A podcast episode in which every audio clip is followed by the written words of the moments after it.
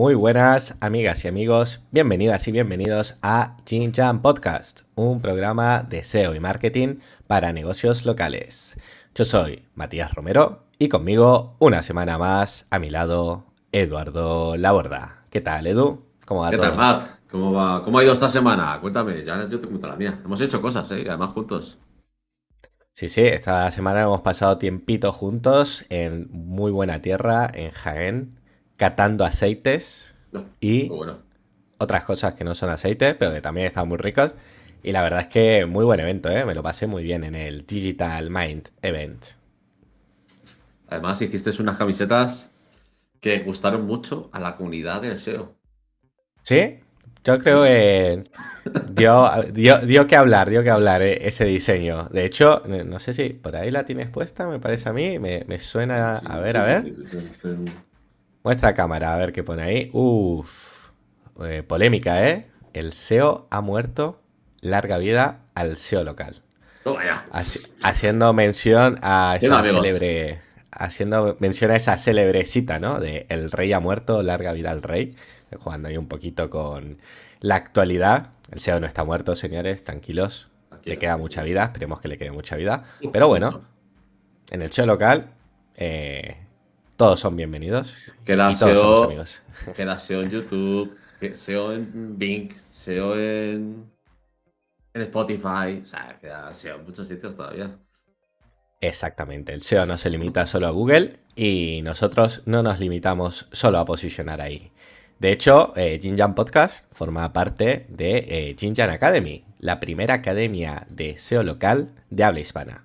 En esta academia puedes encontrar herramientas exclusivas como el gestor de reseñas o el gestor de tareas de SEO local, una comunidad con más de 100 profesionales del sector con los que aprender cada día lo que funciona y lo que no para posicionar negocios locales y la joya de la corona, la formación en formato directo, cursos o experimentos de laboratorio de la mano del profesor Laborda, Así que, ¿quién mejor que él para que nos cuente qué ha hecho esta semana en la academia y en qué líos eh, se ha metido?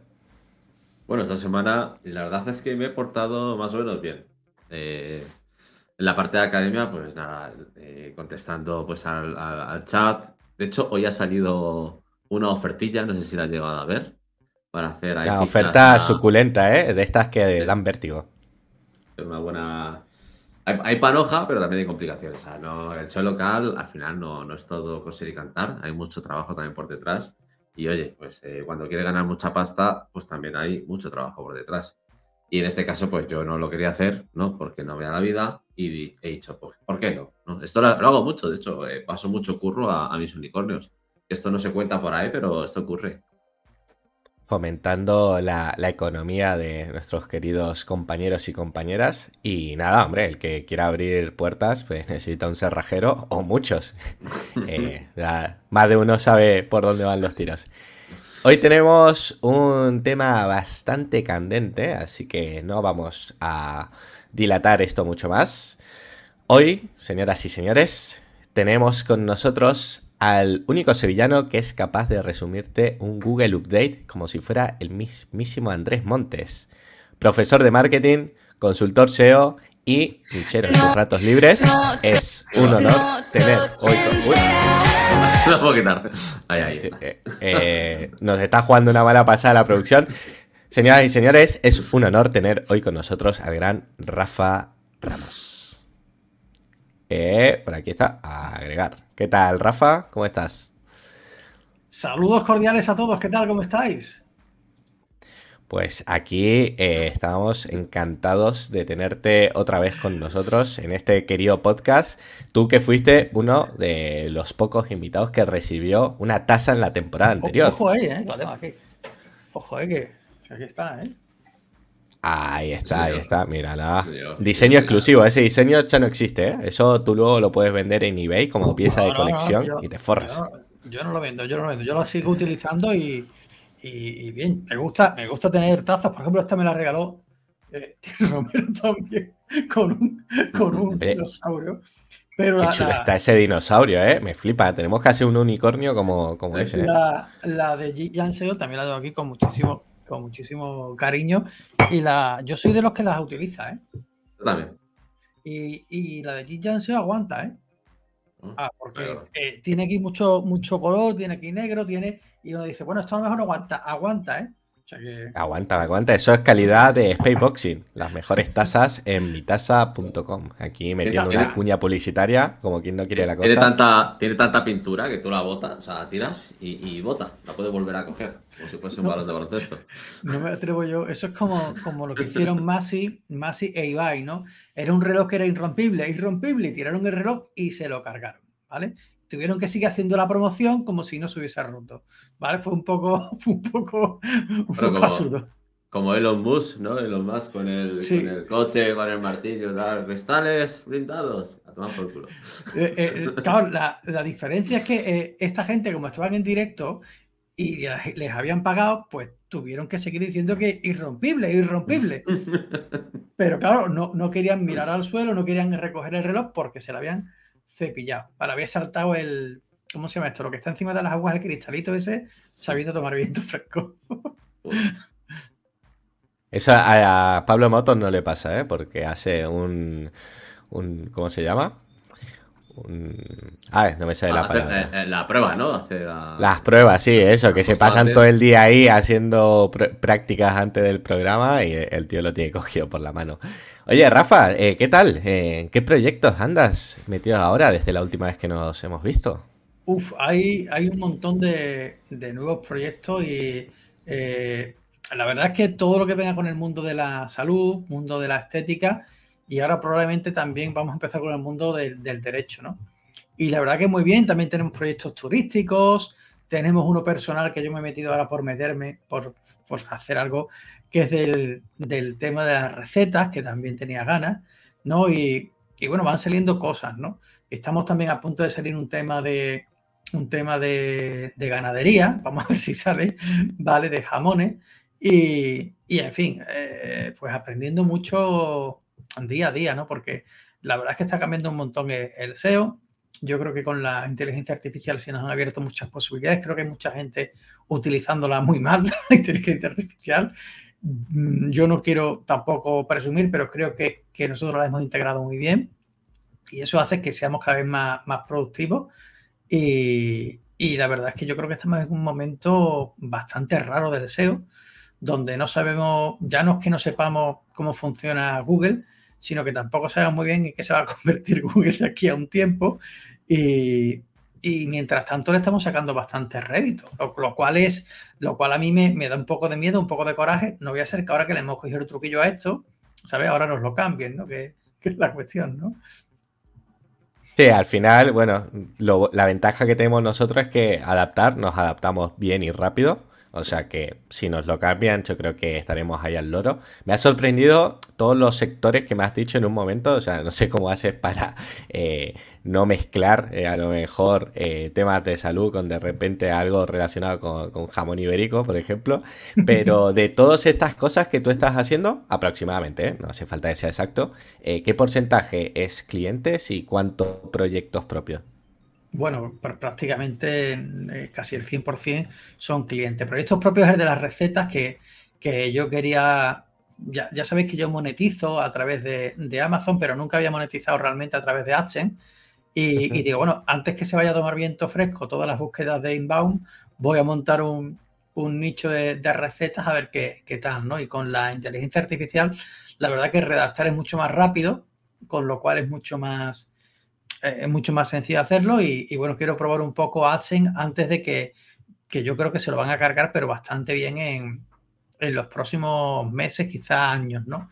Yo creo que AdSense va, a ver, o sea, yo creo que la monetización por AdSense va a cambiar un montón con, lo que estamos viendo de, sobre todo de la nueva interfaz de Google, ¿no? Donde va a empezar a resumir los contenidos sin que haga falta el clic, con lo cual esas visitas que, que tienen esos sitios de AdSense no las van a tener. O sea, eso va a ser. O sea, va a ser. Digo, mira, antes que se lo carguen, quiero probar un poco a ver cómo, cómo va el asunto. Por cierto, hay, hay gente que por AdSense está ganando cientos de miles de euros en España, que yo no lo sabía. ¿eh? O sea, yo no sabía. están escondidos. Dicen, no, no quiero llamar mucho la atención, no vaya a ser que me corten el grifo. Eh, mira, vamos a contar un cotillo, ahora que no nos escucha nadie. Eh, el Fenixeo, ¿vale? Pues eh, una vez puso, puso una cosa en Twitter, dijo algo así como que, que, que los SEO de agencia no sabrían gestionar un SEO de nicho. Entonces saltó alguien de una agencia y dijo un comentario bastante desafortunado sobre, sobre el Fenixeo. No sé si os acordáis del tema. Sí, me acuerdo. Entonces, eh, en un momento de calentón, el Fenixeo le llegó a decir a este tipo que había conseguido facturar 300k en el año. 300k. Y que la mayoría venía de AdSense. Y entonces le dijimos, pero tú qué, ¿cuánto estás cobrando de AdSense? Y dice, pues ya, ya os lo he dicho cuando estoy cobrando de AdSense. O sea que hay gente que cobra ahora cientos de miles de euros por, por AdSense, ¿no? Mm. Sí, es, ¿Has visto eh, una, supernova justo antes de explotar y convertirse en una enana sin luz? Pues es cuando es más brillante. Y ahora mismo con el SEO está pasando eso. Si tú quieres ganar dinero con AdSense y afiliados, nunca ha sido tan fácil como ahora. O sea, ahora puedes ganar una barbaridad. Ahora, ¿cuánto va a durar? Bueno, pues ya lo veremos. Estaremos atentos. Eh, ¿eh? Davidito Carrión pregunta: que nos diga los factores de posicionamiento para ese local para en cuanto a bar o bien, pues no tengo ni idea. O sea, cuando, lleguen, pues lo, veremos, ¿no? Para SEO local, en cuanto al, en cuanto al mapa, pues tenemos la, relevancia de la ficha, lo que es el contenido, tenemos lo que es su autoridad y lo que es la distancia, ¿no? La, ubicación, la, separación, ¿no? Y en cuanto a web, pues tenemos lo de siempre. Tenemos la autoridad del dominio, tenemos la, calidad del contenido y tenemos la experiencia de usuario. A partir de ahí, tenemos 7.000 millones de factores que, entran en esos seis grupos, ¿no? Tres para la ficha y otros tres para, para la web. Pero, ¿qué va a ocurrir en BAR? pues, no lo sabemos. Ahí, está, ahí está BAR. así, es como me imagino a Bar eh, si fuera un animal. Oye, mira, te voy a dejar aquí una pregunta, ¿vale? Para después del tema del día, para que tú la vayas meditando poco a poco. Me tienes que decir en tres palabras o menos qué opinas de la IA en el sector del marketing online, ¿vale? Yo te la dejo ahí, te la suelto, tú la vas macerando y, nos dices luego a ver qué te parece. Y también eh, recordarle a la gente que nos estén viendo ahora mismo en directo a través de Twitch que pueden dejar sus preguntas en el chat, igual que Davisito. Y cuando termine el programa tenemos un espacio exclusivo para los que estén en directo, que es la prórroga. Y en este espacio, pues, vamos a responder todas las dudas que nos hayan dejado. Así que ahora sí, si te parece bien, señor Laborda, ponga ese efecto de sonido para dar comienzo con el tema del día, que es ni más ni menos que es un keyword research para SEO local. Y vamos a empezar por lo más básico. Y esta pregunta no la podía, no la podía evitar. Sabiendo quién venía hoy, tenía que hacerla sí o sí. Rafa Ramos, para ti, ¿qué es un keyword research de SEO local y para qué sirve? Sabía que me iba a quedar con esa, pero bueno, sabía. A ver, ¿qué es un keyword research? Básicamente es eh, buscar eh, las palabras clave eh, que utilizan tus clientes potenciales para buscar tus productos o servicios, ¿no? Entonces, yo digamos que de una manera un poquito más, más, técnica, viendo los modelos de negocio, Canvas y todo eso, digamos que hay un segmento de mercado que son los clientes potenciales y luego tenemos propuestas de valor, que digamos que son eh, formas de resolver productos o servicios que resuelven eh, los problemas de ese segmento de mercado. Entonces es fundamental saber cómo busca tu segmento de mercado tu propuesta de valor. Es decir, si yo, por ejemplo, eh, quiero vender pisos en Madrid, tengo que saber que las personas que quieren comprar pisos en Madrid, ¿cómo lo buscan? Oye, el que quiere comprar un piso pone comprar pisos en Madrid o pone venta de pisos en Madrid o directamente quizás se fija en un barrio, se fija quizás en una zona de Madrid. Pues todo eso sería parte del keyword research, ¿no? Y, y como digo, es fundamental conocer perfectamente cómo busca tu segmento de mercado. Porque si no sabes cómo buscar tu segmento de mercado, el keyword research no sirve para nada en absoluto. ¿Y en qué dirías que se diferencia del keyword research tradicional, el de toda la vida? A, mi opinión se, diferencia, por ejemplo, el, otro día había un caso muy curioso. claro, Matt, tú estás, tú, eres argentino, que estás en Málaga, y Edu, ¿tú dónde te encuentras? En Madrid, bueno, en la Sierra de Madrid. En la Sierra de Madrid. Tú sí, sí, sí. ¿Tú dices tienda de animales o tienda de mascotas? Yo creo que diría tienda de mascotas. Tienda de mascotas. ¿Y tú, Matt? Yo diría tienda de animales. Tienda de animales. En Andalucía se dice tienda de animales. En el resto de España se dice tienda de mascotas, por ejemplo. Entonces, si yo quisiera hacer SEO local, si yo quisiera dirigirme, por ejemplo, aquí a Sevilla, yo tendría que poner tienda de animales. Pero si yo quisiera dirigirme a otro lugar, tendría que poner tienda de mascotas. Tendría que posicionar las dos en la misma URL. Pero eh, hay como seis veces más búsquedas por ese término en Andalucía que en el resto de España. Eso, eso es el keyword local. Lo que hacemos es ver cómo se busca en zonas concretas donde nosotros vamos a, de alguna forma, tratar de posicionar. Entonces, realmente no es una diferencia eh, brutal, pero sí que nos permite, de alguna forma, sacar ventaja sobre los competidores. Y ya sabemos que los competidores hacen mal los keyword research.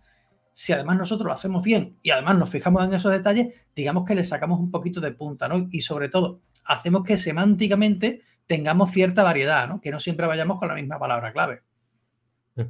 Sí, sí, totalmente. De hecho, claro, no lo había pensado, pero al final eh, tienes que meterte mucho en la, en la piel y en la casuística de esa localidad, esa ciudad, incluso ese pueblo, ¿no? En concreto, porque cambia un montón. Bueno, aquí ha sido algo muy sutil, pero que, claro, te puede dar un volumen de búsquedas totalmente distinto. Pero, claro, al final España, eh, entre dialectos y, y demás, cambia muchísimo. O sea, si te metes, en, por ejemplo, en Cataluña, claro, tienes que tener en cuenta casi todos los servicios que das eh, en dos versiones, ¿no? Es casi como estuvieras haciendo un poquito de SEO internacional, ¿no? Por ahí. Además, el, caso de Cataluña es un caso muy curioso, porque en Cataluña eh, eh, los nombres normalmente están en catalán, pero la gente busca en castellano. Sin embargo, la localidad la ponen en catalán, con lo cual es un poco curioso. Pasa algo parecido en la comunidad valenciana. Sin embargo, el País Vasco para mí es lo más raro del mundo hay pueblos que, están en vasco, otros que están en español, otros que primero ponen el vasco, luego el español y otros el, español, luego el vasco. Por ejemplo, Vitoria Gasteiz es lo mismo, pero se pone primero en español y luego en vasco. Y tú dices, cuando yo hago un keyword research, cuando haces un keyword research, eh, te vuelves un poco, un poquito majareta. Y hay que decir que Google no acierta siempre, siempre eso, ¿eh? No lo acierta siempre, ¿eh? O sea que tienes que ir mirando con, Google Keyword Planner, que es una herramienta, luego diré otra, me la voy a guardar para luego, la que yo suelo utilizar, con Google Keyword Planner u, otra herramienta, mirar cómo se busca en ese lugar concreto, ¿no? Oye, yo tengo que poner eh, pintor en Vitoria, pintor en Gasteiz o pintor en, en Vitoria-Gasteiz. Bueno, pues eso hay que, esa guasa hay que, hay que mirarlo. Sí, totalmente. De hecho, esta mañana he tenido una reunión con un, un psicólogo que le estaba haciendo una consultoría y es curioso porque en su ficha de negocio puso eh, psicólogo en Vic, pero en catalán, ¿vale? No, lo voy a pronunciar, pues va a ser esto un desastre. Eh, y claro, luego mirando eh, la posición ¿no? de la ficha, me he dado cuenta que para si tú buscas psicólogo en, catalán, ¿no? O psicólogo en Vic en catalán, está súper bien posicionado, pero si lo buscabas en español, la ficha se hundía totalmente y los que aparecían arriba eran los que habían optado por poner en el nombre de la ficha marca más psicólogo en Vic. En este caso, a él le interesaba seguir manteniéndolo así porque dice que eh, la mayoría de sus pacientes pues hablan en catalán y, buscan así, ¿no? Pero fíjate tú lo que te puede cambiar simplemente eligiendo un nombre u otro, en una versión u otra, eh, un posicionamiento que, es totalmente diferente. Es que en la ficha es peor porque tienes que ver cuando buscas a esa persona, si buscas tú en qué idioma sale Vic, en qué idioma me lo pone, pero si buscas una persona que está en Vic, ¿en qué idioma sale? Porque a lo mejor sale en otro, que eso es lo que hemos hablado tantas veces, ¿no? Es decir, cuando, eh, eh, dependiendo de quién lo busque, eh, puede aparecer de una forma o de otra. Con lo cual, es decir, si alguien tiene el buscador en, alemán, le sale de una forma que si le sale en español. La Totalmente, sí, sí. De hecho, él decía, ¿por qué me sale siempre la chica esta primero? Y yo mirando en el informe del, del GeoGrid, digo, no, no, esta chica aparece la décima. Y claro, resulta que él tiene el navegador en español y él, aunque lo pusiera distinto, le salía siempre en, español. Y digo, hostia, mira, que, es que claro, o sea, hay muchísimas casuísticas. Esto no es de cojo un listado de palabras clave, me lo meto en un Excel y venga a crear contenido, ¿no? eso, me, pasó a mí con una ficha que, que Google la traducía.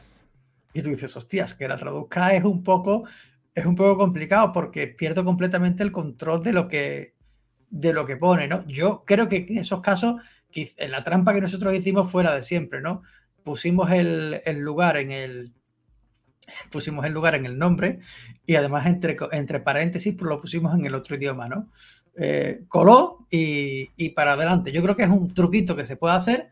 Cuando pasa eso es directamente poner la localidad en el nombre y entre paréntesis la traducción ponemos entre paréntesis lo que es menos eh, buscado, ¿no?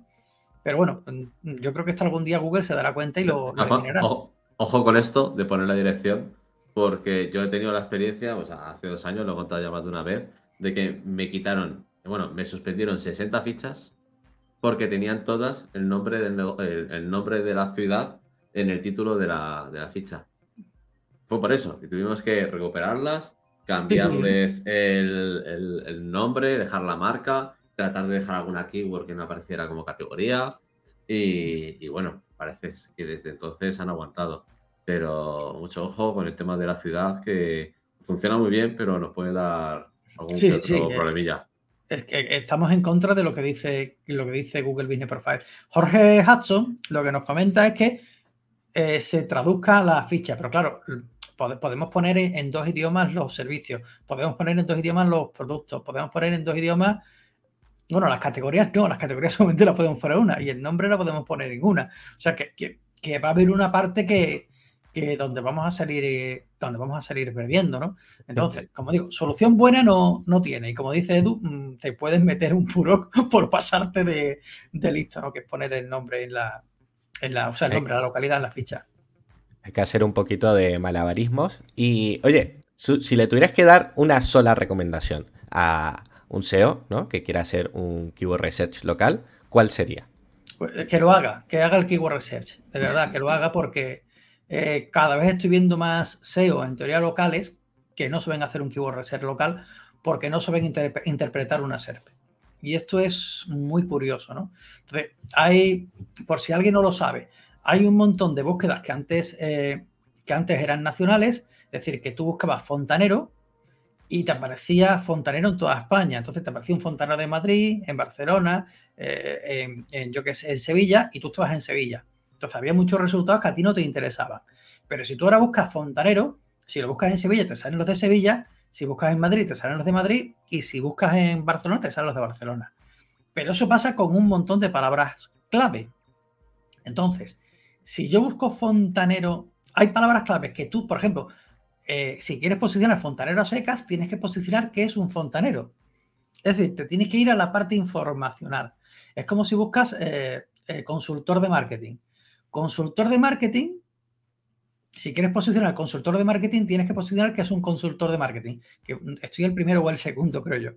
Pero si quieres posicionar consultor de marketing en un sitio en concreto, tienes que localizar la búsqueda. Consultor de marketing en Sevilla, consultor de marketing en Málaga. Ese tipo de cosas mucha gente no la sabe. Entonces está diciendo, oye, vamos a posicionar consultor de marketing en toda España. Es imposible ya. O sea, ya no se puede. O sea, y, ese tipo de cosas, yo, entonces te dicen, mira, mira, no se está posicionando fulanito. Creo que se, no se puede. O sea, ya no se pueden hacer ese tipo de, de cosas, ¿no? Sí, totalmente. A no ser que seas Cristina Ferris y estés posicionando diseño web en toda España. Claro, claro lo, que pasa, lo que pasa es que eh, eh, ella es de una autoridad que flipa, pero también hace landings, ¿eh? Sí, no, no, es todo por landing y es un caso, vaya, es rarísimo. De hecho, me encantaría traerla al podcast para que, sé que no va a contar, ¿no? Evidentemente que hay ahí detrás de esa web, pero para mí es uno de los grandes misterios del SEO que, esa web haya estado tantos años y a día de hoy siga posicionando también para un sector extremadamente competido que el CPC de diseño web está sobre los 6 euros por clic, o sea, es, es una burrada. Eh, pero bueno, a ver si hay suerte. Y oye, antes más o menos dejaste ahí una pincelada eh, de las herramientas que tú utilizas, ¿no? Para hacer keyword research. Sí. Yo, la, que, la que utilizo para SEO local es que no sé cómo, no sé cómo se llama. Mangols, puede ser. Es de Mangols y la herramienta se llama eh, Keyword Finder, ¿vale? Es que nunca me acuerdo de Keyword Finder, nunca me acuerdo porque es, es Mangols. Entonces, es una, es una herramienta que es igual que el Google Keyword Planner, pero con una interfaz que se entiende. Entonces, claro, es que, es que lo malo del Google Keyword Planner es que no hay quien lo entienda, ¿no? Es muy difícil. Pues esta es eh, con, todo, con un montón de opciones, como te puede dar SEMrush, pero eh, puedes eh, centrarte en una localidad o en una comunidad autónoma. eso te da unas posibilidades tremendas. Y no solamente te da esa información, sino que te da los datos, parte de datos de, de Moz y parte de los datos de Majestic. Con lo cual, por un lado, tienes la búsqueda local y por otro lado tienes el contenido y la autoridad temática.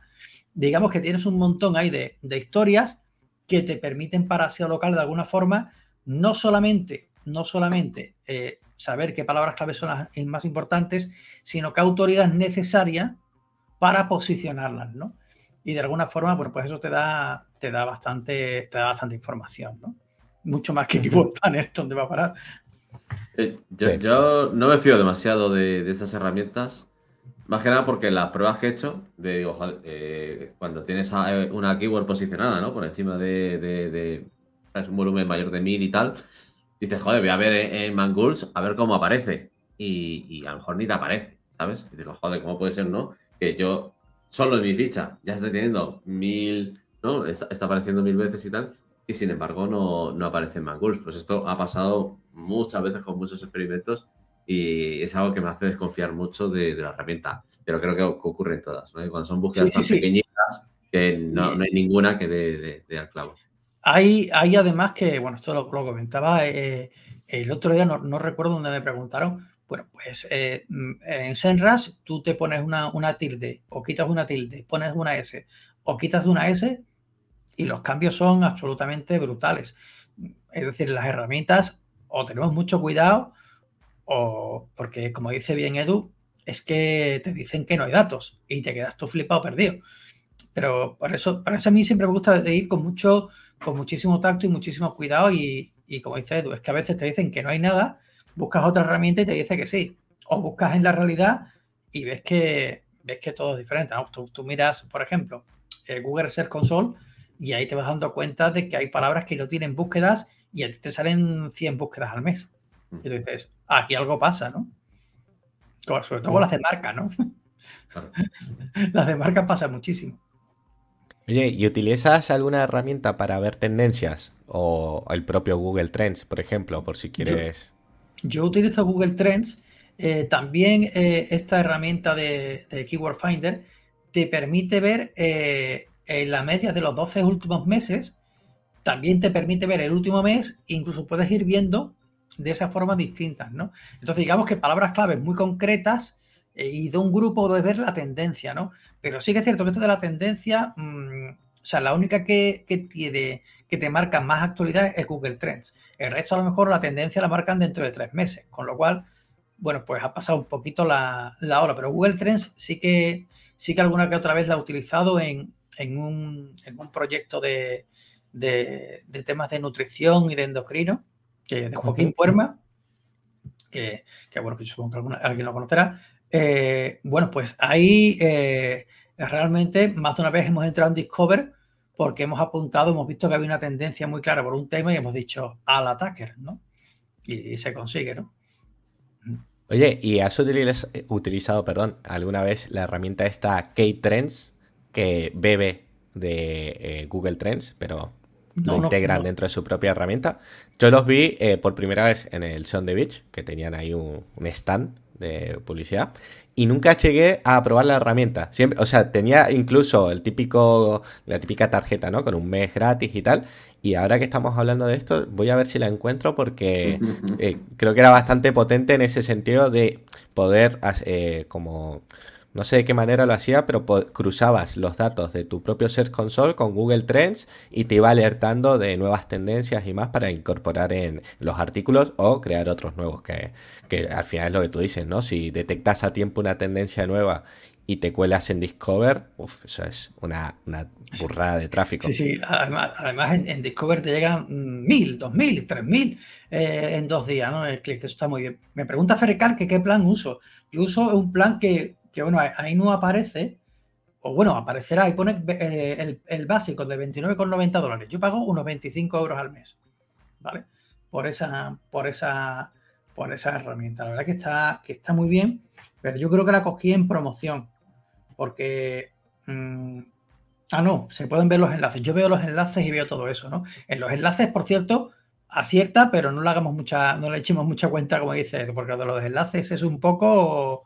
O sea, dice, no, aquí hay, hay un enlace. Miras y tiene 27. Y dices, hostias. o sea, o sea, la propia herramienta, como digo, parece que no estuviese muy, muy bien muy bien. Oye, ¿y recomiendas alguna herramienta gratuita o extensión de Google Chrome para Keyword Research? Para Keyword Research, eh, yo lo que utilizo, mm, sobre todo para poner títulos, yo lo utilizo en el autocompletado de Google, ¿vale? Que es gratuito, que es el Google Suggest o como quiere que, o como quiere que se llame. Yo por ahí sí que pongo el título y ya sabemos que esos títulos que están ahí sí que son trends, o sea, sí que son los que más se están usando en la, en la actualidad. Eh, yo tengo que decir que mis títulos no son demasiado creativos, porque básicamente son las palabras claves que se, que se van buscando, ¿no? Y trato de que sea siempre una long tail y, a tirar por ahí, ¿no? Y, siempre voy, o sea, a mí el tema de la web es lo que más me, es lo que más me gusta. Tengo clientes, algunos ya con 60.000 visitas al mes, otros con 50.000, otros con 30.000, otros con 20.000. Y la historia es, es esa, hacer un buen keyword research y, y tratar de no canibalizar, ¿no? Que esa es la parte que, la parte más complicada, ¿no? No tener más de, o sea, tratar de saber los servicios que busca el usuario, ¿no? Yo, la página siempre digo, donde más me he equivocado ha sido en la mía. O sea, donde más o sea que... Una pregunta. Sabiendo que le estás dando algo de caña al tema de la IA y tal, ¿has implementado para el Keyword Reserve o te has ayudado en parte, yo sí que lo he hecho, eh, para hacer el keyword reserve, se repete lo que sea. ¿Has utilizado alguna de estas IAs para, ayudarte? Sí. Sí, sí, sí, sí. Keyword Tool.io eh, también sirve, igual que se está haciendo aquí. Yo sí, yo lo que pasa es que nosotros tenemos aquí un proceso, nosotros tenemos cuatro, cuatro redactores ahora mismo, y nosotros lo que hemos hecho es en el proceso de, creación de contenido hemos añadido la IA, pero la creación de contenido no la hacemos con la IA, o sea, lo que hacemos es apoyarnos en ella. Con lo cual, artículos que antes tardábamos en hacer cuatro horas, pues ahora se hacen en menos de hora y media. Eso es, supone muchísimo. Y artículos que antes duraban, o sea, podemos tardar dos horas y pico, ahora se hacen en menos de una hora. Pero no hacemos, o sea, la parte del SEO no está ahí puesta. Lo que sí que hacemos en Q Research Edu, por ejemplo, son sectores donde yo no tengo ni la más remota idea y yo le pregunto realmente qué servicios o qué productos son los que eh, pues ofrece y después hago yo el keyword research en base a eso. Porque normalmente lo que te da, lo que te está dando la IA no es en palabras clave, o sea, no sabes lo que más se busca. Y tú después haces el esfuerzo. Con eso yo he conseguido unos resultados extraordinarios, porque hay un montón de sectores, arquitectura, por ejemplo, que también tenemos otro cliente, temas de derecho, que ellos no, o sea, nunca venden sus servicios. Nunca. a veces, o a lo mejor lo venden, pero no lo tienen en cuenta. Cuando ellos te dicen, oye, ¿qué, ¿cuáles son tus servicios? Te dice, te pasan seis. Entonces tú le devuelves la lista y dices, oye, que es que eh, a mí me salen que tienes 20 servicios. Claro, eh, y, los lees y dices, ah, coño, pues sí, pues sí que los tenemos todos. Claro, es que. Es que si ese, me lo lo hago. Es que ese es el tema. Tú dices, yo hago, yo qué sé, dietas. Dieta, dietas en general. Y ahora resulta que hay dietas para atletas, dietas para veganos, dietas, dietas para celíacos, dietas de no sé qué. Joder, pues en vez de tener una página, tienes un montón. Entonces, tú eso no, no los, yo por ejemplo no lo sé, yo soy un absoluto ignorante de la vida, analfabeto funcional. Yo se lo pregunto a la IA y la IA me lo dice. Y digo, vale, ¿y esto? ¿Esto cómo lo busca mi segmento de mercado? Y claro, eso te da, te da una profundidad que antes no se tenía. Ahora, que la IA me haga el keyword research, para mí ni de coña. o sea, yo, yo, eso no, no, no, no la dejo ni nunca. Y lo de clasificar, me está diciendo que cómo clasifico las palabras. Eh, yo normalmente, para que no canibalice, lo que en SEO local, lo que trato es de buscarlas y, ver cómo, cómo, está el asunto, ¿no? Pero eso lo hace muy bien, ¿eh? GPT-4, por lo menos, la parte de canibalización. Joder, a mí me ha, impresionado, tío, cómo lo saca. Pero en, local, local, local falla, Edu. Yo, me he pegado cada hostia, yo lo he intentado también. En local no lo he hecho. la parte lo, he descubierto hace poco, la semana pasada, que estoy haciendo una web de, de suculentas y, no tengo ni puta idea de suculentas, pero me molan. Y dije, hostia, pues, y, sí que, sí que me, lo está sacando muy bien. Me la lluvia de ideas, correcto, la lluvia de ideas. Por ejemplo, en, en SEO local es lo mismo el posicionamiento SEO que el posicionamiento SEN. Es lo mismo, es lo mismo, se canibaliza como lo tengas en dos páginas. Pero, y si, y si a otra página para SEO local también canibaliza, maravilloso. Pero es que prácticamente se canibaliza casi todo. O sea, diseño web y desarrollo web canibalizan, lo tienes que tener en la misma página.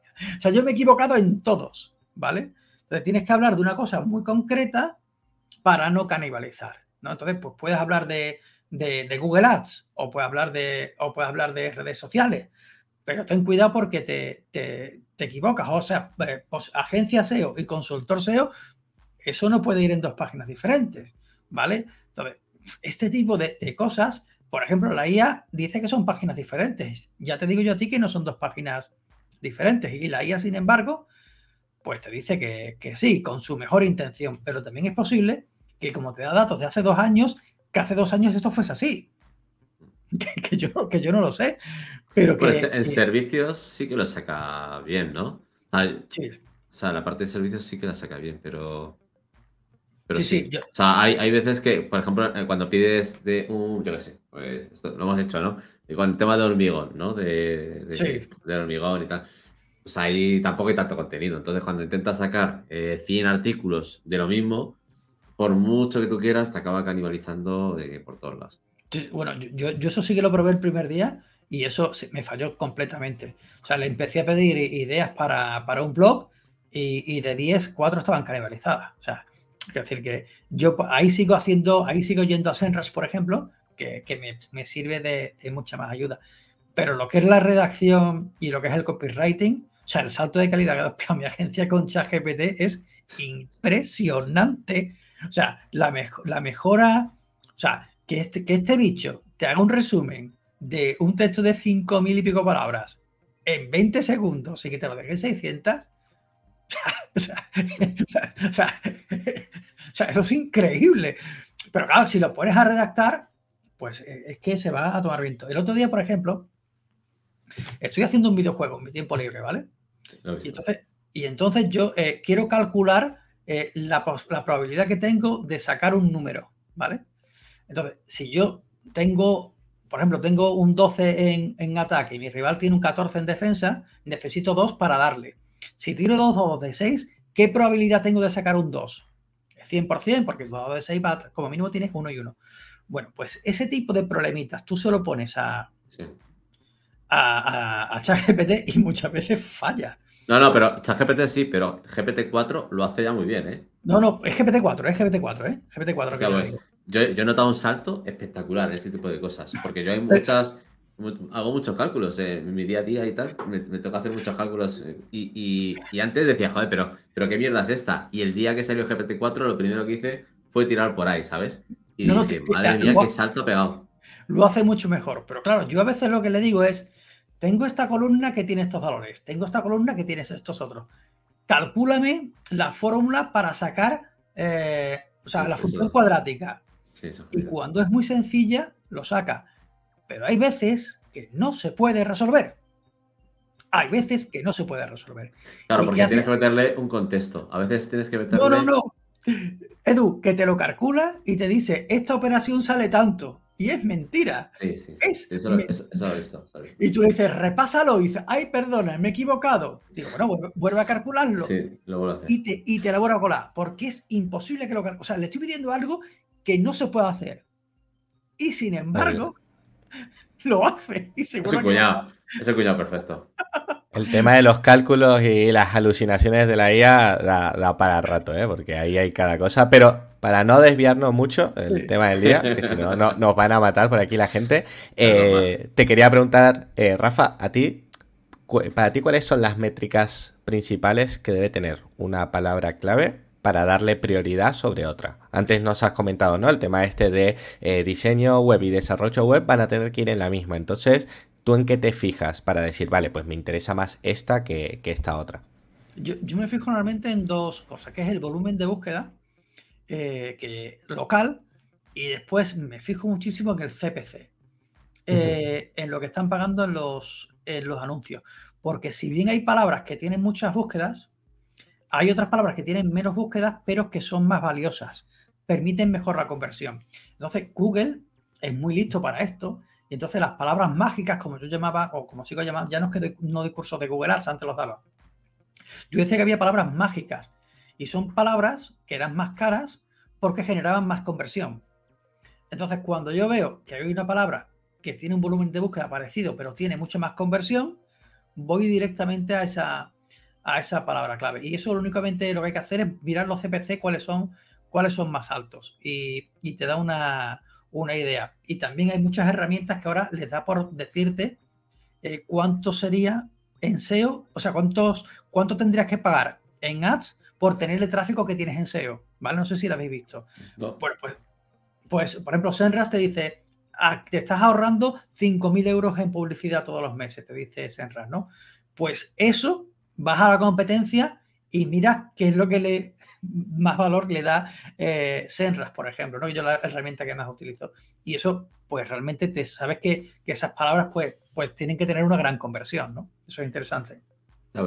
Sí, porque al final estamos eh, en sectores en los que el volumen pues no va a ser tan alto y lo que nos interesa sobre todo es la facturación del negocio. Entonces tiene todo el sentido del mundo de que el CPC en este caso o alguna métrica que te indique cuál es más rentable, pues le des prioridad, aunque a lo mejor en volumen de búsqueda pues no sea tan, tan alta como el otro. Eh, sí, Edu, que te he cortado sin querer. No, no, que, me, das, me das una idea, pues yo eso no lo sabía, la verdad. Y, joder, cuando esas veces que, me pasa, ¿no? Que, se te va el, dueño de una ficha que tienes alquilada y, dices, joder, ¿a quién le meto ya esta ficha? Pues creo que es una buena opción, ¿no? Decir, oye, mira, el valor de, las keywords que tengo posicionadas en esta ficha es de X, ¿no? Eso podría ser algo que, resalte, ¿no? Que, llame más la atención de, cara a, nuestra oferta a la hora de, alquilar o vender esas fichas. Ha una buena idea ahí. Sí, es un, buen argumento de venta.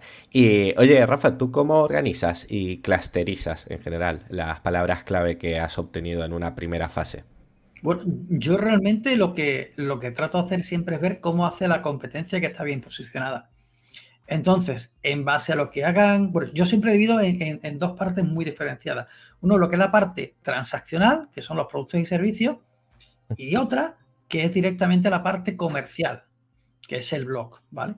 Entonces, pues en el blog va a ser algo muchísimo más concreto, donde va a haber menos conversión y las transacciones pues van a ser con mucha más conversión. Entonces, yo veo, veo cómo está la parte transaccional, cómo la lleva la competencia. Y en ese momento, según lo, cómo hayan hecho ellos la clasificación, yo la hago exactamente igual. Y miro 4 o 5. Además, no solamente miro Sevilla. Si tengo un cliente de Sevilla, miro también en Barcelona y en Madrid. Y veo cómo lo, lo hacen ellos y en base a eso saco conclusiones, ¿no? Pero lo último, lo último de lo último de lo último, es ir directamente a Google a ver si se están canibalizando o no. Y es, que, no, es que no nos queda otra. Entonces, digamos que hay un 80-90% del trabajo que muchas veces es copiar lo que hacen otros. Esto es así. Eh, otra parte que es eh, inventiva propia y después la limpieza. La limpieza es fundamental. ¿eh? Hay sectores donde la limpieza es absolutamente, porque como digo, es, que están canibalizando todos, ¿no? Pero cuando digo todos es todos están canibalizando. Eh, eh, hay gente que, posiciona eh, por un lado social media, por el otro lado las redes sociales, en la Home está posicionando SEO, después tiene un servicio de SEO, y dices, hostias, es que te están matando tú, tú mismo, ¿no? Te estás matando tú solo, ¿no? Entonces, todo eso, como digo, se soluciona viendo la competencia. Y en el tema de marketing digital, ya que estoy aquí, lo voy a decir, aunque voy a tirar piedras sobre mi propio tejado, eh, canibalizamos muchísimo. porque es que Google, para Google prácticamente todo es marketing digital. con, lo, con lo cual, pues casi que no nos dejan posicionar casi, casi nada, ¿no? Pero bueno, eso, eso Ya sé quién me copia, dice aquí alguien. me, ha, pillado, alguien del chat. Oye, y cuando tienes pues ya esta información, ¿no? Tanto de la competencia mm. como de tus conclusiones propias, eh, ¿tú eres más de utilizar mapas mentales para organizar estos clústeres o prefieres hacerlo al modo clásico, en una hoja de Excel? Hoja de Excel y luego a Trello. Hoja de Excel y luego a, Trello. Además, eh, el último fin de semana de cada mes eh, esto además me toca a mí, desgraciadamente, esto no se lo puedo dar todavía a nadie. Organizo todas las tareas que se van a hacer durante, durante el mes.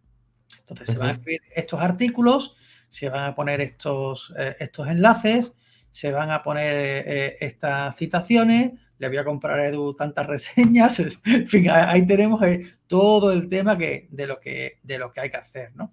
Y se hace luego siempre el último fin de semana de, de cada mes. Así que yo eso ya lo tengo claro. Igual que el día 5 hago todos los informes en vídeo, ¿no?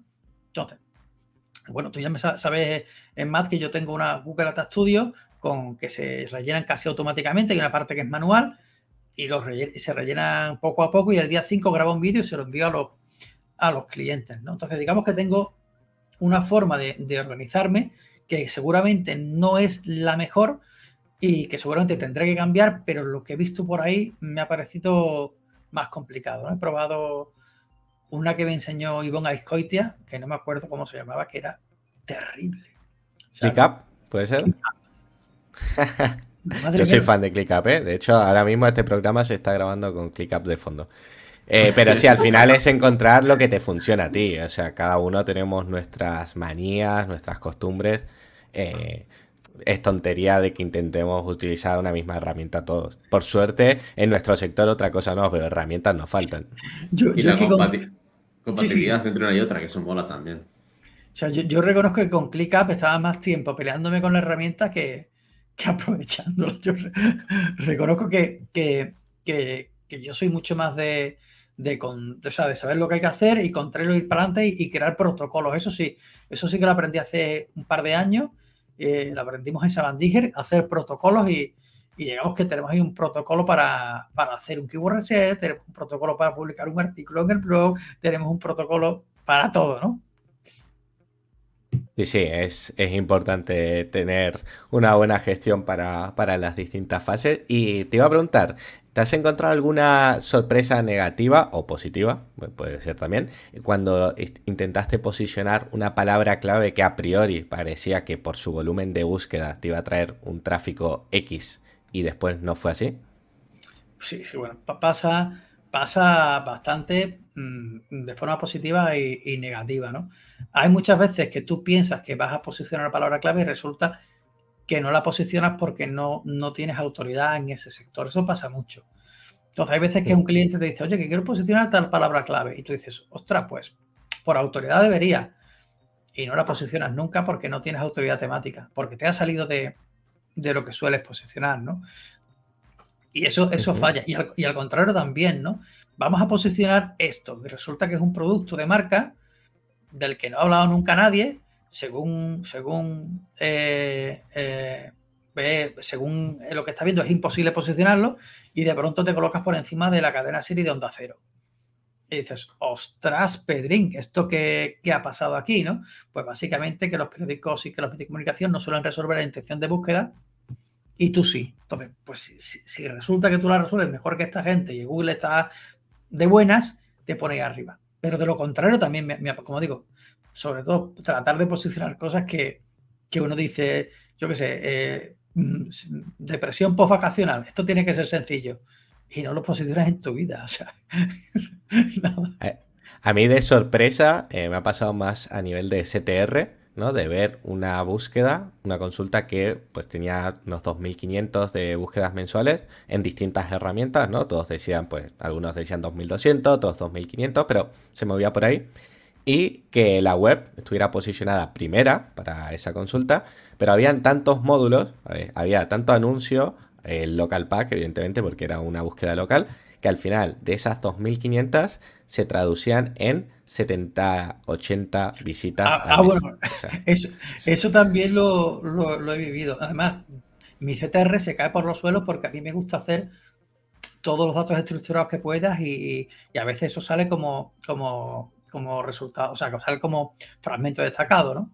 Y entonces, como yo salgo mucho en, las, también la gente pregunta, pues tengo muchas impresiones y, muchas veces tengo el 0,05 de CTR. O sea, que, que, eso también pasa, ¿no? Que además, bueno, ya sabéis, yo soy mucho de qué es y para qué sirve, ¿no? Bueno, pues eso te pone en las preguntas frecuentes, pero nadie hace clic. Así que muchas veces, pues. El, futuro del SEO va por ahí. Exactamente. Oye, ¿y cómo trabajas las palabras clave transaccionales dentro de la ficha de negocio? En la web ya nos has comentado un poco, pero ¿y en la ficha? Yo, yo en la ficha lo hago de dos formas diferentes. Me gusta tanto las transaccionales como las comerciales. Básicamente, el, el mismo keyword research que me sirve para la página web, me sirve posteriormente sobre todo para la parte de, de la categoría principal, las secundarias y los servicios. Me sirve muchísimo. Y después el blog, aparte de publicar en la ficha, que ya sabemos que últimamente no sirve para mucho, o no sirve para nada, probablemente no sirve para nada. Yo, yo, sigo publicando, pero yo pienso que no vale para nada. Lo que hago es que coloco todas esas entradas del blog como servicios también, ¿vale? En la mayoría de los casos. Porque también tienen búsquedas locales, ¿no? Con lo cual, vamos echando ahí y, algo, y algo va entrando. Pero sí que es cierto que, yo la ficha la relleno en base al keyword research que hago para, para, la web, siempre. Siempre funciona así. Y cuando añado algo en la web, luego lo añado a la, ficha. En la ficha, imagino, en productos, servicios, alguna mención en las reseñas también, ¿no? Para comentar la justificación. Sí, y tratar de poner, tratar de poner eh, también enlaces en los, en los eh, servicios y en los, o sea, en los servicios yo trato de poner enlaces, porque es que si no, eh, como digo, eh, aunque te quede mucho espacio, yo lo trato de colar por si eso sirve. Creo que no sirve, pero si en algún momento eso sirviese, yo lo trato también de colar. ¿no? Digamos que, que, bueno, que, el tema de la, de la ficha para mí sigue siendo la gran desconocida en, muchas ocasiones. Y, y, aunque posicionamos muy bien la ficha, tenemos todo, todos los geogrids muy verdes, eh, a veces ocurren cosas que no sabemos qué es lo que está ocurriendo. O, en mi caso, ¿no? Y no sabes muy bien cómo, cómo tirar, ¿no? O esa intención que tenemos de posicionar algo más allá de la categoría principal y del nombre de la ficha, ¿no? Que tan difícil es a veces, ¿no? Para todos los que tengan estos problemas, ya saben, eh, Academy, eh, tenemos cursos maravillosos para posicionar fichas. Si no, hacemos experimentos. Si algo no funciona, lo, probamos hasta que funcione.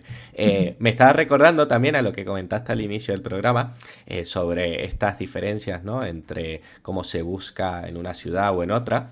Creo que una buena forma también de ver cuáles son las consultas que estás recibiendo y a ver si se equiparan a las que tú habías hecho en el estudio de palabras clave, es que te vayas al apartado de estadísticas de la ficha, al informe de por qué búsquedas está apareciendo tu ficha y ahí a lo mejor puedes decir, ostras, que estoy apareciendo más por tienda de mascotas que tienda de animales y luego pues que te sirva pues para readaptar el keyword reset que hayas hecho o pues si tienes que darle un vistazo al SEO page pues que también que también lo puedas coger de ahí, ¿no? Porque al final esos son eh, datos eh, reales en tiempo real. Yo miro muchísimo el informe de, de rendimiento donde están todo ese tipo de palabras clave, pero sí que es cierto que, hay una tendencia a que, a que básicamente están buscándome en todas las fichas, eh, en muchas ocasiones, el nombre de la ficha o, la categoría principal. Eso realmente lo que es lo que denota es que, bueno, pues eh, si sales con justificación local en, servicios y demás, bien, pero hay veces que, como digo, eso a veces se, se complica, ¿no? El otro día estaba mirando con, los informes de, del mes pasado, del mes de, abril, y estaba mirando eh, las, creo que son veintitantas fichas que llevamos, y la mayoría se está, concentran ya solamente en la categoría principal en el nombre. O sea que por mucho que pongamos servicios y todo lo demás, había un porcentaje tremendo. Y, dije, bueno, pues, pues esto de los servicios y demás lo estamos poniendo y yo supongo que en algún momento volverá a tener importancia, pero de un tiempo a esta parte, pues han perdido bastante relevancia. Esto, he hecho lo que eh, el, lo que comentó, no me acuerdo cómo se llamaba este SEO, este SEO norteamericano, que tú hablaste de él, Matt, el que ponía todos los servicios predefinidos en las categorías. Sí, eh, Cola Nielsen. Exactamente, lo he hecho y, a ver si funciona así. Vamos a ver qué ocurre, ¿no? Pero sí que es cierto que, que yo por ahora estoy viendo que ha habido una bajada en, en las justificaciones locales de servicios, por lo menos en las fichas que yo manejo. Y lo comentábamos también, no sé si fue en el último programa o en el anterior que hablamos de temas de actualidad, pues aquí vamos intercalando, ¿no? Una semana tenemos eh, un tema del día y otro noticias de actualidad. Y en uno habíamos comentado que eh, habían bajado, o había un estudio en el que indicaba que había bajado la cantidad de veces que se mostraba el local pack en este último año. Entonces, sacando un poquito la bola de cristal, ¿no? A ver cuál podía ser alguno de los motivos, eh, vimos que a lo mejor Google está reculando un poco porque antes lo mostraba demasiado y ahora pues tiene un par de demandas antimonopolio en Estados Unidos por el tema de las búsquedas locales y a lo mejor hasta que se resuelva el caso están diciendo, oye, vamos a volver un poquito a como se mostraba antes, a ver si no se dan cuenta y luego ya, pues si nos libramos lo, volvemos a poner. Así que a lo mejor va por ahí. Esto ah, es, ya te digo, haciendo un poquito de gurú, ¿no? De, a ver qué pasa. Por, por cierto, lo que funciona bastante mejor es la ficha de, de, de Beam Places. Yo no sé, no sé si os están llegando ahora los, avisos de están visitando la ficha tantas personas. Y es increíble lo que lo, están moviendo mucho, ¿eh? La parte de Beam. Yo, de hecho, llevo como dos o tres meses haciendo experimentos y, de hecho estoy utilizando ya el, navegador de, de Bing, ¿sabes? ya no utilizo otro. Bueno, utilizo para algunas cosas y tal, pero mayormente el de Bing. Y joder, es que se lo están currando mucho. Y lo que tú dices, te llegan emails de ahora las búsquedas se muestran, o sea, ahora eh, eh, se, gestiona desde el propio navegador, ¿sabes? Que no tienes que entrar al gestor. Eh, no sé, tiene como. Tiene muchas cosas. la parte de la citación, o sea, la parte de las citaciones que la ves ahí de un solo vistazo, o sea, eso es un gusto. A mí es que me, me, me llegan emails que dicen, oye, se está mostrando mucho esta ficha y miras la ficha y mira por qué sale y resulta que sale por los servicios. Y dices, coño, esto no pasa en, esto no pasa en Google tanto, ¿no? O sea, que, digamos que la autoridad que tienes en, en Bing te permite que posiciones mucho mejor los servicios de lo que haces en, Google My Business o Business eh, Profile. Porque como digo, sigue siendo absurdo, sigue siendo absurdo que con tu ficha realmente los servicios se queden en un segundo o tercer plano, que solamente puedas posicionar pues la categoría principal el nombre. Y eso, como digo, en Bing Places lo están solucionando, ¿eh? a mí y, una cosa, yo he notado que cuando optimizas para Bing, estás también optimizando para, Google.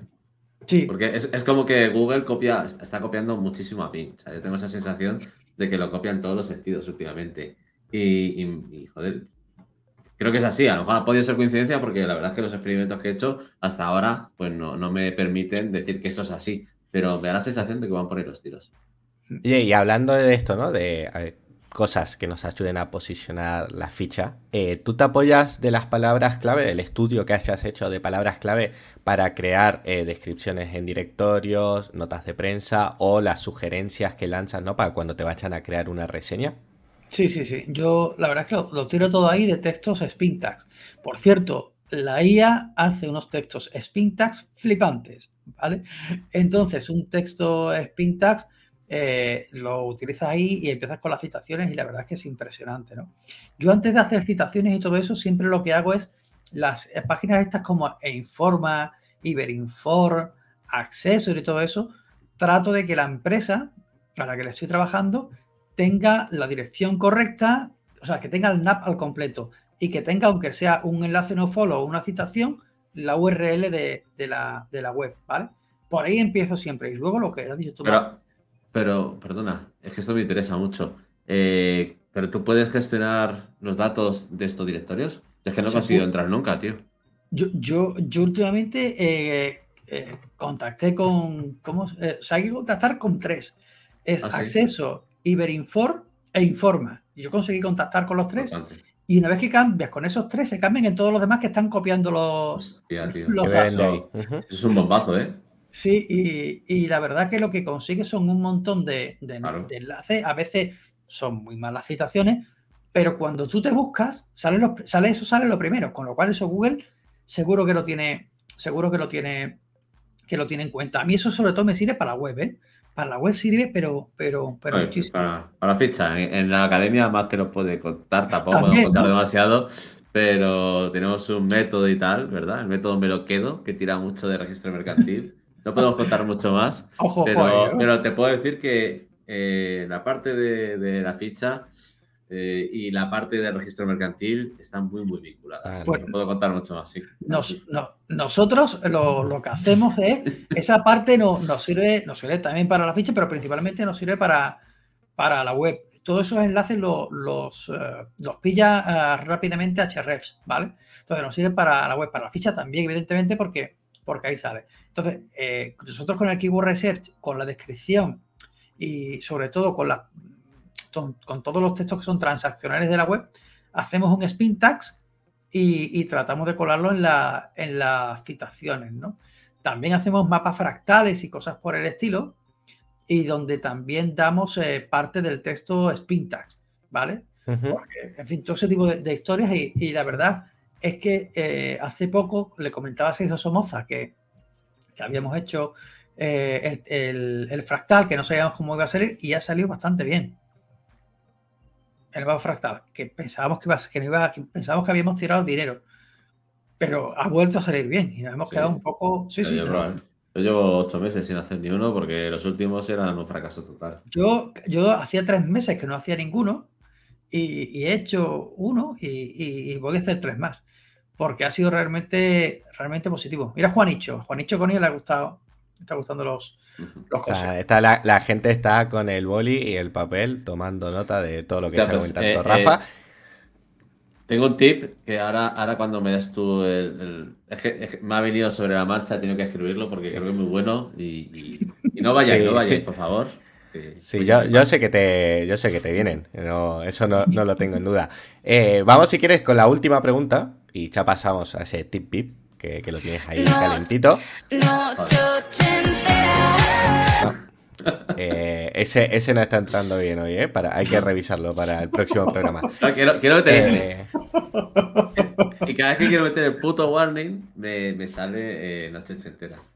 Oye, Rafa, para terminar con el tema del día. Eh, así, a modo de bola de cristal gurú, ¿cómo crees que evolucionará el Keyword Research en los próximos años? A ver, yo creo que, la búsqueda mm, informacional pura y dura se va a resentir mucho y casi que no va, casi que la va a resolver Google.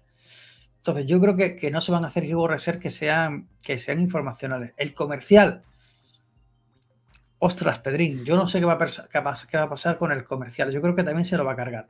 Para que alguien nos haga, se haga una idea de lo que estoy hablando, por ejemplo, si tenemos un servicio de, psicología y hablamos de EMDR, que es una técnica de una historia, de no sé qué, hay gente que busca MDR Sevilla. Entonces, eso lo ponemos en el artículo, que es el MDR y que es y, servicio de MDR, de psicología MDR Sevilla, ¿no? Eso sería comercial, no sería transaccional. La pregunta es, ¿qué va a pasar con eso? Yo espero que no desaparezca, porque si no, porque si no nos cargaremos una parte importante del Keyword Research. Yo creo que el Keyword Research transaccional va a ser muchísimo más local. La tendencia es que sea muchísimo más local y donde vamos a tener que tener muy en cuenta la autoridad. Y, casi que hoy día eh, hay que tratar de definir muy bien si algo está posicionado ahí porque tiene muy buen contenido o porque tiene muy buena autoridad. Y creo que eso va a cambiar mucho las reglas del Keyword Research. Saber en, en, quién nos tenemos que fijar. O sea, yo me tengo que fijar en este bloque del marca y que está el primero, o me tengo que fijar en este que está quinto y que no tiene autoridad. Bueno, pues el que tiene menos autoridad seguramente es el que tiene mejor contenido, ¿no? Y ese tipo de cosas. Yo creo que, vamos a tener que, que, afinar un poco más y yo lo que espero que Google siga dando resultados en la SERP.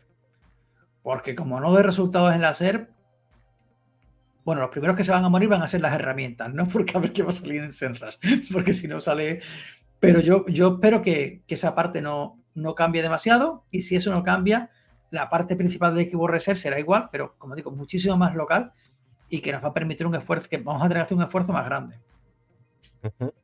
El futuro es un poco incierto, pero eh, yo te invito a que cuando cambie, ¿no? Y llegue toda esta evolución, te, vuelvas a pasar por aquí y comentemos el Keyword Research 2.0. lo que me voy a tener que apuntar a Jinjan SEO, porque es que ya tenéis un montón de cosas que no entáis.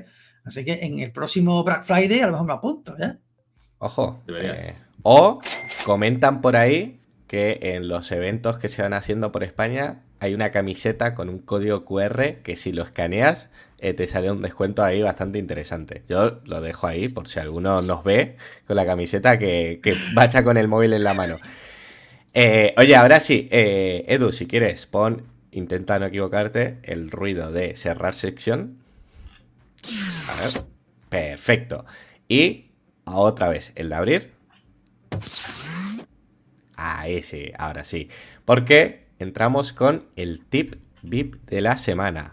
Esta sección donde nuestro invitado y Edu, a veces sí, a veces no, nos dan algún consejo, ya sea pues de herramientas que utilicen, algún consejo que les sirva a ellos en su día a día eh, trabajando, puede ser incluso hasta una playlist de Spotify que te ayuda a concentrarte.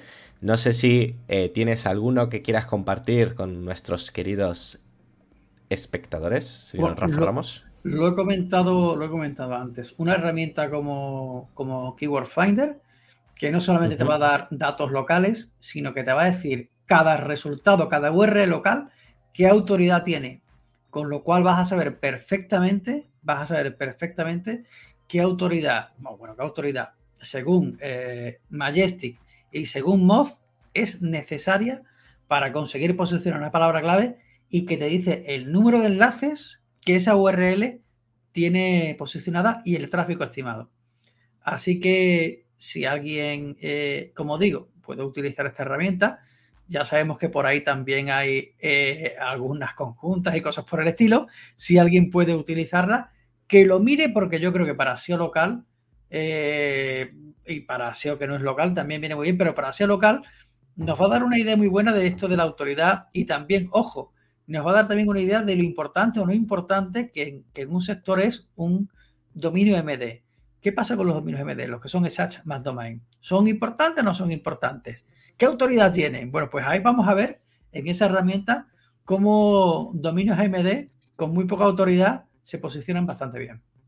No, no quiero decir esto porque queda feo que lo diga yo, ¿vale? Pero si buscáis en Google mejores herramientas de SEO local, en segunda posición aparece un tal Matías Romero recomendando eh, varias herramientas y la primera que hecho recomendaba en ese artículo escrito el 19 de marzo de 2021 es Keyword Finder. Eh, perdón, lo he dicho mal. Keyword Finder, eh, que mi inglés es un poco regular. Pero también soy muy defensor de esa herramienta. He de decir que desde que escribí ese artículo no la he vuelto a utilizar, por eso nunca la he vuelto a comentar, pero porque no, recuerdo por qué, creo que estaba en una conjunta y después la he dejado de estar y hace poco ha vuelto a estar. ahora mismo no recuerdo, pero sí que eh, eso me gustó tanto que, la puse en el artículo y la, la puse la primera. la verdad es que para SEO local tiene funcionalidades muy chulas, así que Ahí va el tip VIP de Rafa. Dejaré en la descripción un enlace a la herramienta para que le echéis un vistazo y si os interesa, pues la compráis.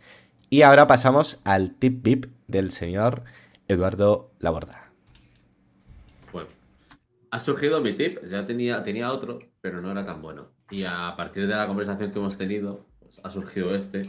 Y de hecho, he estado en el blog de notas eh, maquetándolo un poco para que no se me olvide nada, porque creo que puede ser muy potente. Muchos de vosotros seguro que ya, muchos seguro que ya esto lo habéis hecho, ¿vale? Pero, pero no todos y el que menos eh, control tenga sobre el tema de la IA, pues le vendrá bien, ¿vale? Como ya sabéis, eh, todos los que estamos pagando por GPT-4, o casi todos, creo que ya todos, tenemos la opción de plugins, ¿vale?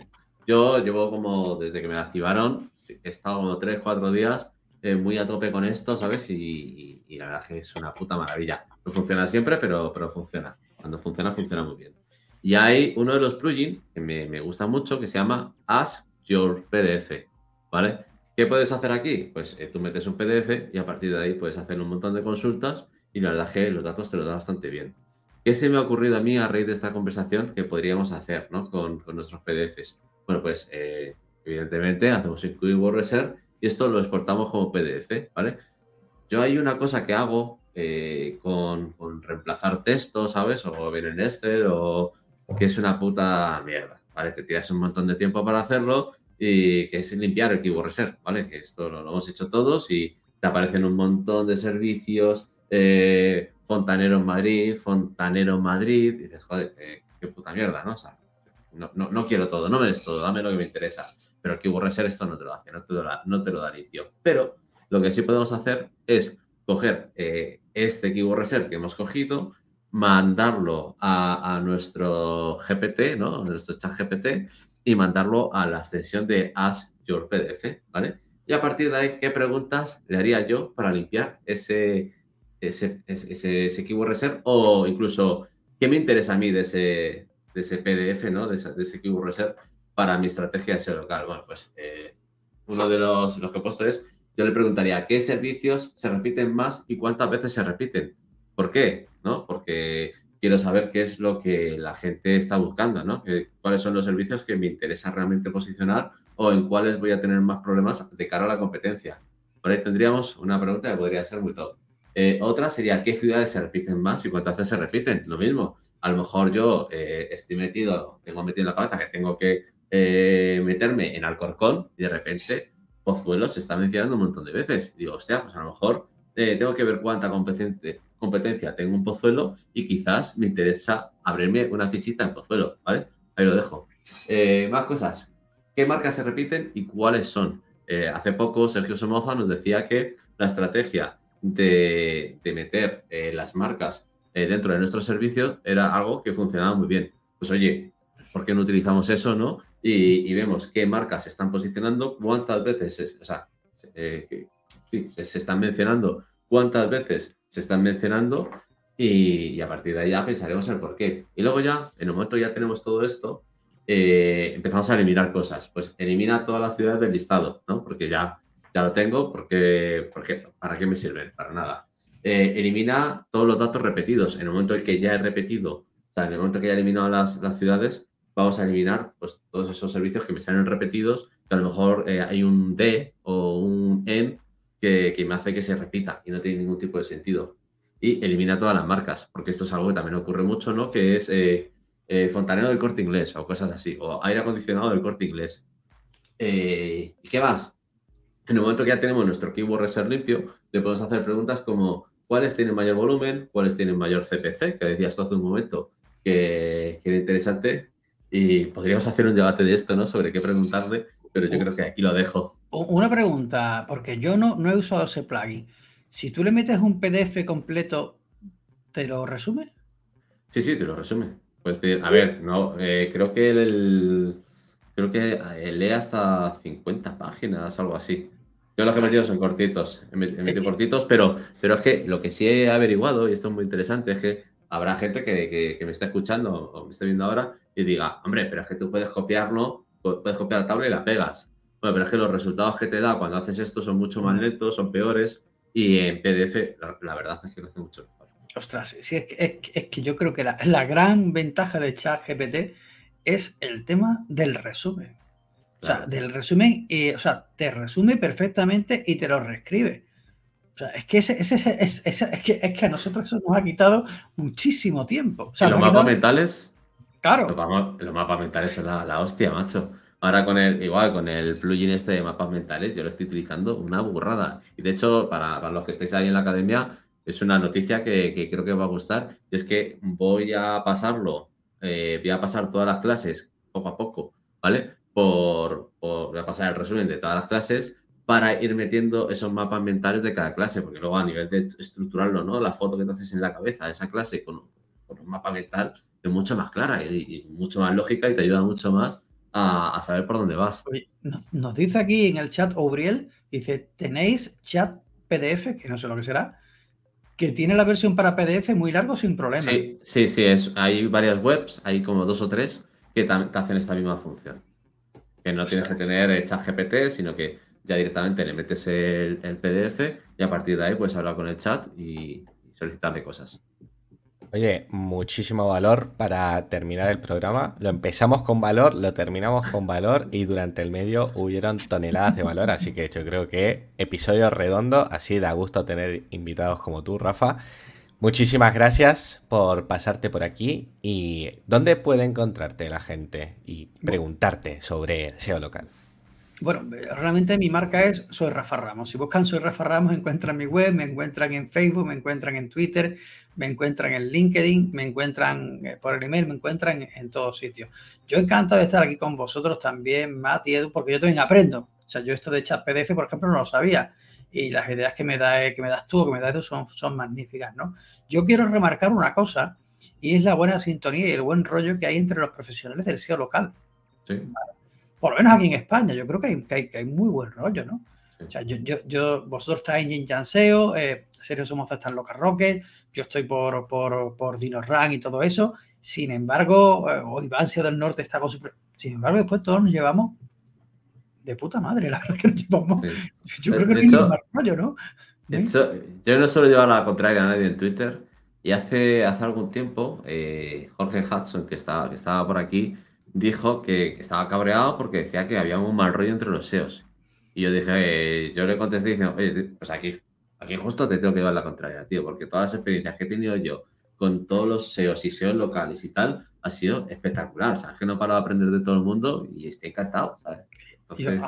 yo, supongo que, que, en el SEO, pues habrá, en general habrá más rollo, pero en el SEO local, pues la verdad que nos llevamos todo bastante, y cada uno tiene sus cosas, historias, y, yo me pongo en Jinjan SEO, eh, si me tengo que poner en vuestra plataforma me pongo, otros pues, sin ningún tipo de, de problema, no sé. O sea, yo, yo ahora que ahora estamos todos con el tema este de que si España es un país horroroso, que si tenemos racistas, que si solo tenemos envidiosos, que bueno, yo creo que en el sector del SEO, por lo menos en el SEO local, creo que, que, nos llevamos bastante bien y que, y que es interesante, yo creo que es remarcarlo, ¿no? Que, que por lo menos, oye, por ahora nos estamos llevando todos bastante bien, ¿no? De acuerdo. 100% de acuerdo, lo suscribo, eh, sin lugar a dudas. Y nada, oye, esta es tu casa, pásate por aquí cuando quieras. Y señor Laborda, es su programa, usted lo cierra como...